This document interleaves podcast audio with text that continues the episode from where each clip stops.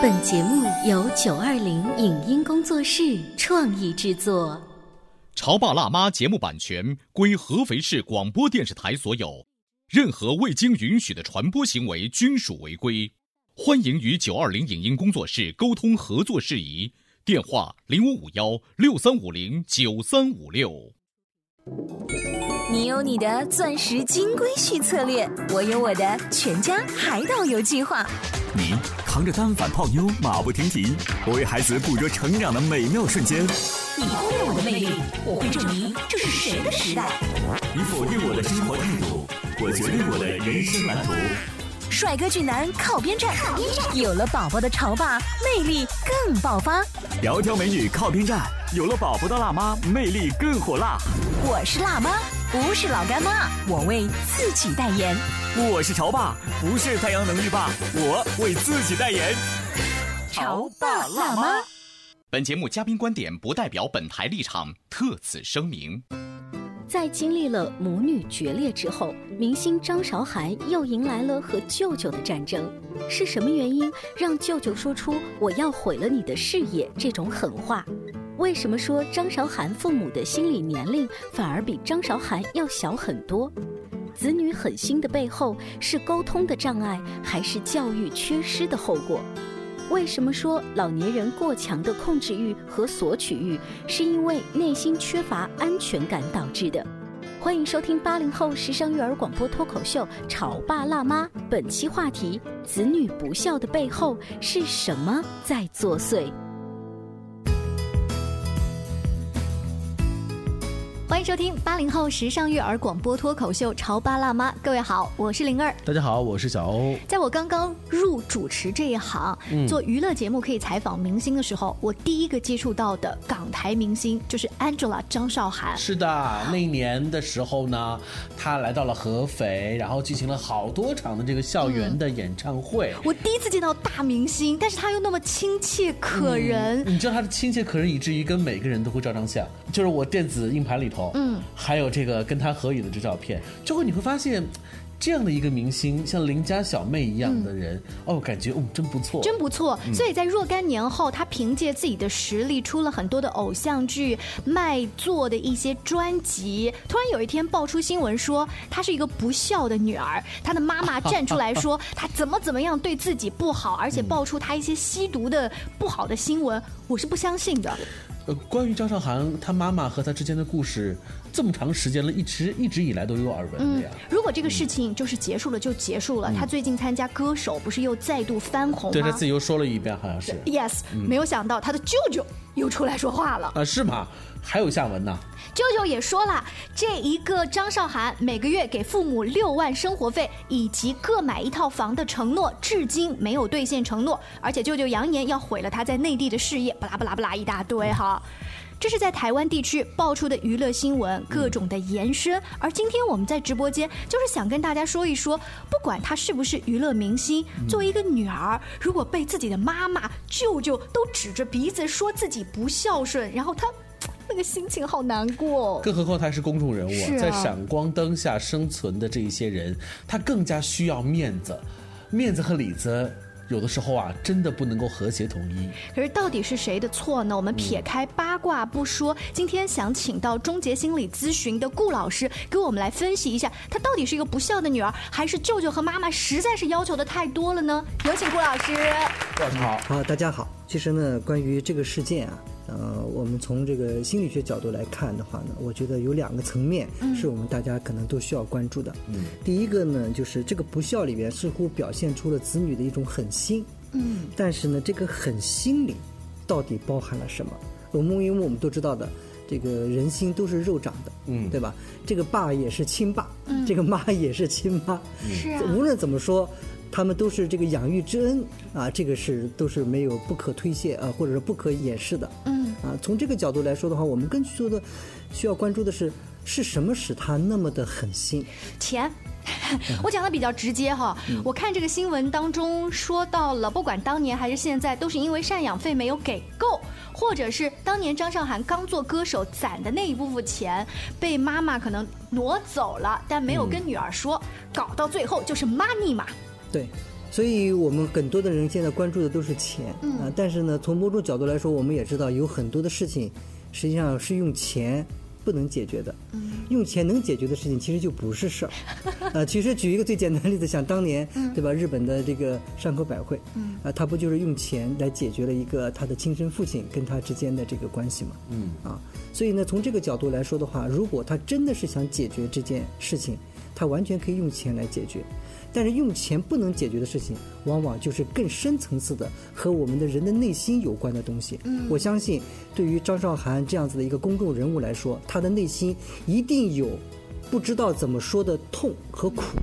嗯，刚才顾旭老师说的，就是内心深处啊，有一些不为人所知，甚至可能连他自己都没有直接去了解、看透的那种苦和痛，就是我们今天节目要制作这期话题的原因。是我们就聊一聊，这到底这个背后那些苦痛，在顾旭老师用专业的心理学的这个分析方面来看，到底是怎样子的，以及像我们这种普通的这种家庭，家庭的每一个成员之间的这种影响作用到底是怎样的？从一个妈妈的角度来看的话，不管自己的女儿多不孝顺、多稚嫩哈，我也不想在如今这个时候再去毁坏他的事业，是不是？对，你说的太经典了。对，就是自己吃一点苦，委屈一下就算了嘛，都想儿女好嘛。所以这个舅舅跟妈妈到底是受了多大的委屈，要把女儿的这个事业给毁了呀？对，呃，首先一点啊，我们具体的事情不是太清楚，但是他说的话我们是听见的，嗯，对吧？他说了一句话，就是说我要去毁了他。嗯，啊，原因是什么？就是因为他不给我赡养费赡养费。我们可以从某种状态上当中，我们需要关注的是，不仅仅要看这个人说什么，还要看这个人怎么说。就他这个说法里头，他要闻其味儿。哦，哎，我们经常在咨询当中，我们也经常是这样，不仅仅要听来访者怎么说，还要看他在说的过程当中会散发出一种什么样的情绪。你的意思是，如果我哭哭啼啼的说，很委屈的说，和我指着那个摄像机告诉他说，我都快把摄像机给吃了那种感觉。我们不得不说呢，从他的言语当中，我们能够闻到一些索取的味道。哦，啊，就是这种吸，就是好像想要吸东西，但是吸不到啊的那种焦虑、烦躁、怨恨，是的对吧？从这个角度来说呢，我觉得他们的，包括他的舅舅啊，包括他的爸爸妈妈，心理年龄都很小。嗯，他们这种感觉实际上还是真是有点像倒过来了，有点像是一个婴儿要吸这个妈妈的东西，嗯啊，是有这种感觉在里头。从另外一个角度来说的话，我们都知道，每一个人在人格的成长过程当中，他的成熟阶段一定是什么？自力更生。嗯，人格一旦成熟了之后，他对别人的依赖与依恋关系会逐渐的减少，是啊呃，更需要怎么样自己来寻求自己的一个生存之道。那么从这个角度来说的话，我觉得你的年龄老了。呃子女孝顺你是应该的，但是你因为子女不孝顺你而要去毁了这个子女，嗯，我觉得首先从这个角度来，他的人格，呃，这老小孩有点过分了对对对，就是说，至少他显得不那么成熟。嗯我们不讲他人格上是有什么缺陷，至少不那么成熟你。看现在这个娱乐媒体力量是非常强大的哈，呃，我想还有一方面原因，可能是不是因为对方真的是知道啊，有娱乐媒体如此的关注，所以在镜头前放些狠话，无疑只是一种谈判的手段，就是敲山震虎，强迫对方能够坐下来，我们坐到桌子前一起来谈这个事情。哎，这种可能性其实也是有的。对，这也就是我要接下来要说的第二点。啊，实际上整个这个事件当中呢，我们也需要关注一下这个关爱老年人的心理状态，因为现在呢，这个随着社会老龄化嘛，比如说在我们这个咨询室里，我们也发现有年龄大的来访者越来越多了。嗯，啊，他们所面临的那种情绪状态，也刚才在这个事件当中也体现出来了。哦你们注意听和注意看他的舅舅，还有他的爸爸和妈妈，他们在表达他们情绪的时候，实际上也是一个无力的、无奈、无助，啊，也有失落以及对某种状态的恐惧的心理状态。就是不管是不是名人的家属，普通人他们也会对在你的工作室这样诉说对说。我在这里并不是说是替他们说话，哦而是替所有的老年人在这里要呼吁一下，全社会真的需要关爱老年人的这种心理状况。嗯嗯啊，就是说他们说孩子，这可能是对于他们自己的家庭内部来说的话，可能是一个这种早年的一种沟通障碍的问题啊。举个简单的例子，包括我们刚才也提到了，子女的狠心一定不可能是没有原因的。嗯，我们都知道这个世界没有无缘无故的爱，也没有无缘无故的恨。对吧？那么一定是早年他们的沟通，我们不说谁对谁错，至少子女跟父母之间的这个沟通肯定是有障碍的，这一点是毫无疑问的。承认，对吧？嗯。那么在这个障碍的过程当中，我们也要思考一下，就是说，父母当初给予孩子这种爱的形式是不是有问题？这是等于从现在已经成年人的角度再回到儿时，这能解决问题吗？对，这这个从某种角度来说的话，它也可以对我们其他现在正在做父母和子女的孩子是有一个提醒作用。提醒功能。对，也就是说，我们爱孩子一定要以孩子能够接受的方式去爱他。如果你爱的方式是孩子不能接受的，你赋予的越多，可能这个爱反而更容易变成一种恨。那我们给大家举个例子好了，比如现在呀，小两口刚结婚买套房不容易，有的这个爸爸妈妈、爷爷奶奶哈，特别想来帮你带孙子，想来看着儿子的衣食起居，但是人家小年轻也有自己的婚姻生活呀，我不想婆婆天天在这儿盯着，但是老人家会说我是照顾你们一日三餐啊，你这还不好吗？这是不是一种您刚才说的错误的方法？对这个呢方法呢，从某种角度，首先我们可以理解，对吧？父母对子女的爱，但这种爱的方式，如果对方不认为这种方式对他的爱的话，你做的越多，可能适得其反。嗯，那其实就是家庭成员内部的一种沟通，因为你会发现，呃，初衷都是好的，就是谁都不是要去伤害谁，因为毕竟是一家人，还是希望能够大家用以爱的方式哈，呃，继续往前走，但是。就是因为对方看不见、听不懂这个你的所谓的爱的这种逻辑，就会导致了这个情况出现。可我觉得我们在直播间里说这话的时候，道理大家都懂，在实际操作的过程当中，且不说张韶涵的妈妈和舅舅他们的这个文化水平或所处的这个社会生长环境哈，就是我们现在也有很多的。受过教育的年轻人来跟我们节目的工作人员讨论的时候说：“你们经常讨论那些呃心理学家的观点，我懂啊。可是我一开始压着好脾气去跟我的爸爸妈妈沟通的时候，十分钟准爆炸。他们会说你还有十分钟啊？我这边一句话就准爆。就是你不要跟我扯那些有的没的什么专家的话。我们当年就是这么过来的。你爱谁谁谁，就是那嗓门一提高，眼神意味严厉，嗯，我就蔫了。对，没话说了。是。这就是这就是我们讲的一种沟通的模式，他又陷入了那个死循环。对对，这个沟通的模式呢，其实在现实生活当中是由在很多家家庭当中都会出现的啊。比如说你想跟他沟通，但是对方是拒绝沟通的，或者说他必须要掌控你。啊，只有这样子，他才能够平衡，他才能舒服。就他认为他掌控得了你，这是他的舒服。对，他掌控不了你，是他自己感觉到很难受。那我能忍一天，这家还能平衡。对，我终有一天爆发的话，就吵得天崩地裂。对，这就是我们可以从某种角度可以理解为什么子女的狠心了。嗯。啊，这个狠心里边也包含了压抑太多的情绪在里边。所以张韶涵可能一开始也在忍，终于有一天她忍不住了，她所表现出来的就是被台湾地区的媒体写的所谓的狠心。对，所以我们更多的关注的是这种狠心背后的东西到底是什么。嗯，同时也要呼吁一下，要关爱老年人的心理状态啊。确实，他的爸爸妈妈还有他的舅舅年龄都很大了，包括还有坐在轮椅上。啊，他的整个的一个经济状况、物质物质状况，确实，确实是需要呃一定的这种家人的这种帮助。因为如果以前他们掌控惯了，随着他们的掌控。不由自主的这种掌控感的消失，他们内心其实是有很大的一种落差。就像有一些老干部，他在岗的时候，呃，他的这种社会存在感特别强。等到他退休了，每天只是围着孙子孙女来绕，好像突然的失落哈，失落哈。今天我们在节目当中以张韶涵的这个家里头的事情，呃，拿在我们直播间来聊，其实想聊几个关键词，一个就是。当你的亲人变老了，你跟他的互动模式是怎样子的？另外一方面呢，就是或许这种互动模式一开始就存在着问题，存在着毛病。可是这种无法解决的这种痛，又该如何的继续呢？广告之后呢，欢迎继续锁定《潮爸辣妈》。您正在收听到的是故事广播《潮爸辣妈》。《潮爸辣妈》播出时间。FM 九八点八合肥故事广播，周一至周五每天十四点首播，二十一点重播。网络收听，请下载荔枝 FM、蜻蜓 FM、阿基米德、喜马拉雅、中国广播以及苹果 Podcasts，搜索“潮爸辣妈”订阅收听。微信公众号请搜索“潮爸辣妈俱乐部”，参与节目互动哦。潮爸到，辣妈到，准爸到，育儿专家，请。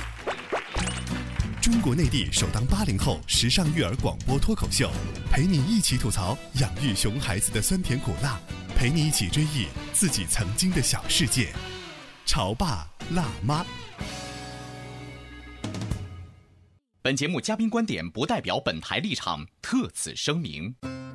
在经历了母女决裂之后，明星张韶涵又迎来了和舅舅的战争。是什么原因让舅舅说出“我要毁了你的事业”这种狠话？为什么说张韶涵父母的心理年龄反而比张韶涵要小很多？子女狠心的背后是沟通的障碍，还是教育缺失的后果？为什么说老年人过强的控制欲和索取欲，是因为内心缺乏安全感导致的？欢迎收听八零后时尚育儿广播脱口秀《潮爸辣妈》，本期话题：子女不孝的背后是什么在作祟？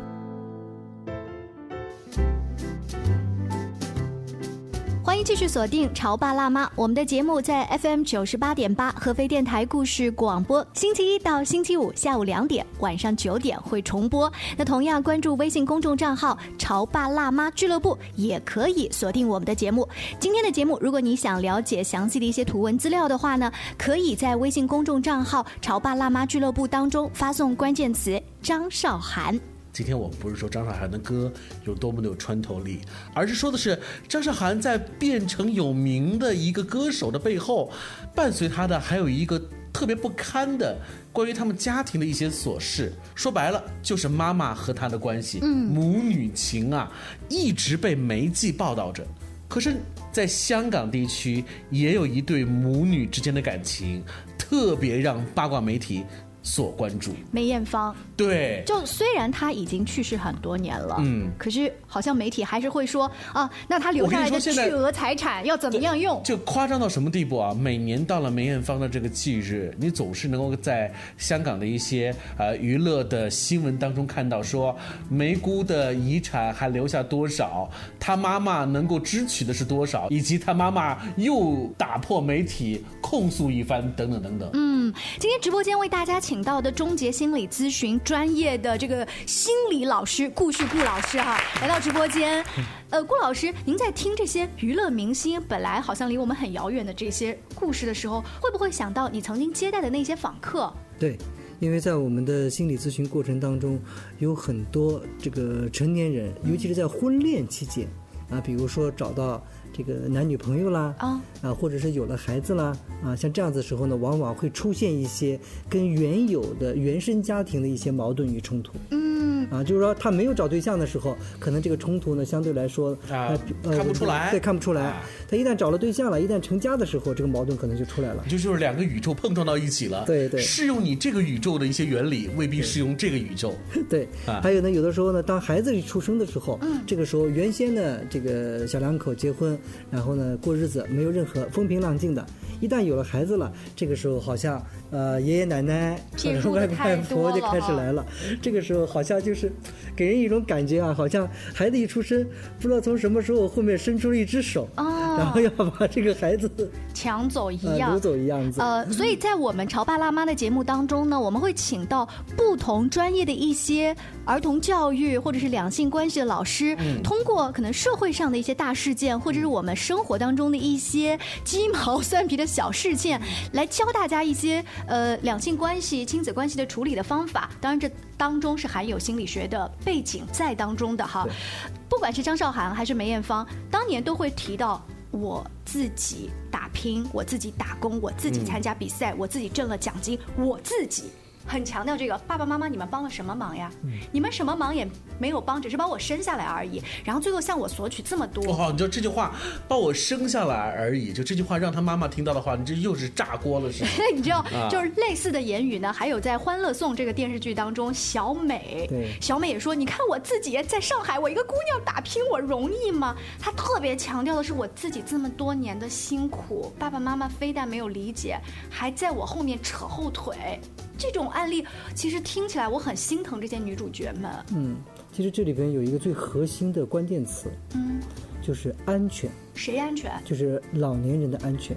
哦，反而不是这些年轻姑娘们的安全。他们实际上，因为他们年龄不老，所以他们体会不到老年人的心理。哦，就老年人呢，到了这个年龄逐渐增加之后，他内心当中安全感会越来越少。哦，就像我刚才说的，就是说，当小两口生了孩子之后，嗯。父母啊，就是爷爷奶奶外公，他看上去他抢的不是孩子，嗯，他抢的是一种安全感，嗯，如果你能够理解的话，这个就比较容易了，呃，包括他要的那个赡养费，他要的不是钱。他要的是他的安全感，是他的一种生存的安全感。好难理解。呃，说要钱啊，呃，买来安全感，这个我可以理解，因为钱有的时候能够换取他所要的安全感。可是你说了，当过来呃抚养孙子，过来照顾家庭，安全感又怎么样去解释呢？对啊，这有点像咱们小两口吵架，老婆跟老公说你没有给我足够的安全感，就这三个字儿好抽象啊。我们举一个最简单的例子，一听就明白了。嗯，如果没有这个孩子，可能父母呢得到子女的关注的度可能会比较少。嗯，但是如果我照顾你的孩子，嗯，你是不是就对我的关注度或者我们之间交流的这种频率频率就会变高？嗯，这个就是我们所说的安全感。嗯，甚至是如果你不孝顺不要紧，我帮你带你的孩子，你的孩子会孝顺的。哦，这就是安全感啊。好酷哦，就像下棋一样哈，它是有一个背后的一个一定的逻辑。哎，说到这里，我们再回顾到刚才所说的那两位明星，他们的这个母女之间的感情，是不是我们可以得出这样的一种结论？郭老师，就是往往那些之前亲子关系较差的这对呃人，比如说母女或者是父子，反而索取的安全的可能性会更高。他所要的安全，或者是这个爸爸或妈妈他老了之后的这种安全性会更差。对，因为他觉得儿女不孝顺他嘛。对，所以这也就是我们经常会在这个人群当中啊，会注意一个模式，就是越是喜欢掌控别人的人，嗯，他的自我安全感越弱。所以在刚才这个例子当中，张韶涵的妈妈算是很想掌控别人的人。实际上说明她自我的内心的安全感是弱的。嗯啊，内心安全感强的人，他不大愿意去掌控，或者说没有这个必要。嗯，去掌控别人。所以从这个角度来说，我们就可以理解为什么他一定要索取这个赡养费。哦，这个因为他自身的这个安全度不够，他需要在这个时候就需要有安全感，而。这个安全感最直接的表现就是钱。那顾老师，当你敏感的发现你身边的某一些老人是这样的话，我们除了让他多接触一下孙子孙女，让他找到这种存在感，以其实达到这种沟通的频率变高，然后给他足够的赡养费，还有什么方法其实能够满足他心理上这种安全感吗？其实呢，有一个非常简单的方法，就是他如果能够觉察到。刚才我们说的这一点的时候呢，他只要改变他跟子女的沟通关系，谁改变？老人改变对，老人改变，老人主动，在老人在没老之前改变。哦哦，说的是你呢，小欧。就是如何改变？对，就比如说你用子女需要的方式，嗯，去跟子女沟通，啊，也就是换句话说，子女在早年的时候是被动跟父母沟通的，嗯，就是他跟父母沟通的方式，他是被动的。大家能听得懂，嗯，实际上这是风水轮流转哦。慢慢的呢，你你要由原来的主动变成被动，尤其是他要由原来变得变成主动。已经工作成家的时候，父母的这个角度要开始转变。对，这就是我们讲的需要，就是说是呃适者生存，其中这个适也包括沟通模式，你要适应。就是从小的时候，因为孩子小，对你有依赖与依恋关系，这个时候呢。他是被动的接受你跟他之间的沟通模式，但当他大了之后，因为我们人老了，养儿防老，嗯，其实这个老话说的是一点没有错的啊。所以就是说，无论到任何时候下啊，其实不仅仅是一个物质上的，还有精神上的这种互相的沟通，享受天伦之乐。其实这对老年人来说，心理上都是有很大的好处的。嗯，如果孤孤单单的，你给他再多的钱，其实这个生活质量也是有限。郭老师，您觉得有多少老人会真的 就是特别听你这段话？然后，但是这个案例其实就告诉了我们，就是说，如果你不能够及时的改变你的沟通模式，可能等待你的就是像张韶涵妈妈这样子，就没那么夸张，但是呢，可能也不是太让你称心如意。哦，我忽然想到，我前一段时间看一个韩国的偶像剧，这个偶像剧里的。爸爸都是德高望重的会长，也就是董事长。他威胁自己的儿子呢，就是如果你不像我这样兢兢业业干活，娶一个谁谁谁家的姑娘的话，我就不让你继承。这小伙子说：“好啊。”不继承就不继承，但是他把他老爸公司的人半人马给撬走了，自己开了一家公司。你这搞笑哈！但是我觉得我还是蛮有信心的，对未来，呃，刚才郭旭老师所说，就是主老人能够主动去调整自己的这方面的这种心态。为什么呢？因为我们知道老龄化的这个时代的来临，老年人的人口的比例实际上是持续增加的。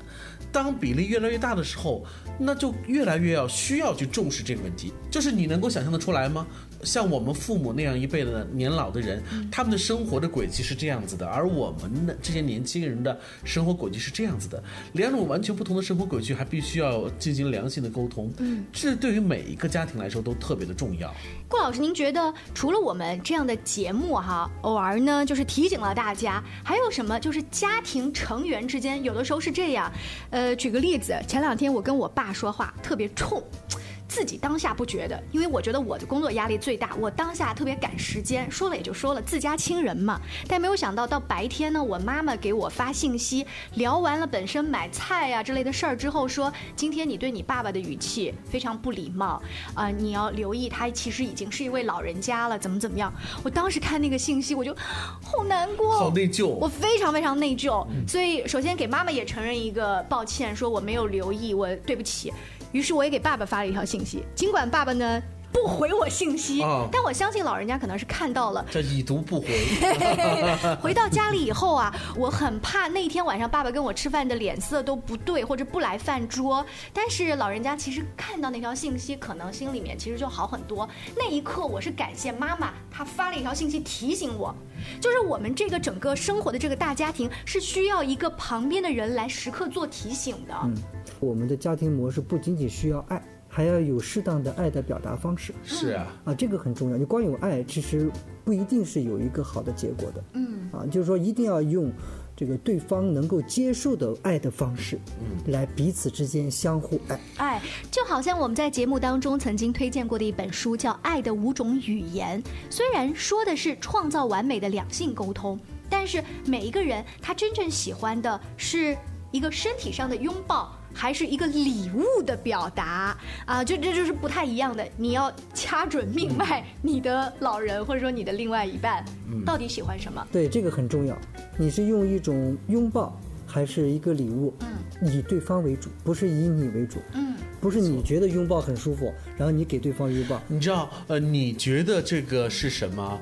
但是别人未必以为这是什么，就这种东西啊，就涉及到一个什么了解。呃，说的一件很惭愧的事情就是，正在收听我们节目的各位听友，就是我们到底有多了解对方呢？这个对方有可能是你的知心爱人，有可能是你年迈的这个父母。那当问到问这个问题的时候，又产生出另外一个问题，就是我们在一起坐在一起吃饭的这个概率，一个月平均下来又有几次呢？所以今天我们节目到最后，我们就会产生出一些可以做或者是值得做的一些尝试，不如就是从呃坐在一起增加吃饭的时间。慢慢开始，嗯，然后增加彼此了解的这种机会，而不是那时候只刷抖音，对吗？对，而慢慢慢慢的，当你了解了对方，知道了对方之后，当然你就会知道这个爱该如何表达了。尤其是如果你们两个就某件事情吵架，对方提了一句：“我告诉你，我不是在意你那个礼物啊，我一点都不在意的哦。说不定他就是在意那个礼物，听话要听音哈。今天非常感谢顾老师做客我们的直播间，关于更多家庭关系的如何融洽处理、两性关系、亲子关系的这些话题呢，都欢迎锁定我们的节目微信公众号，请搜索“潮爸辣妈俱乐部”。下期见喽，拜拜。再见以上节目由九二零影音工作室创意制作。感谢您的收听。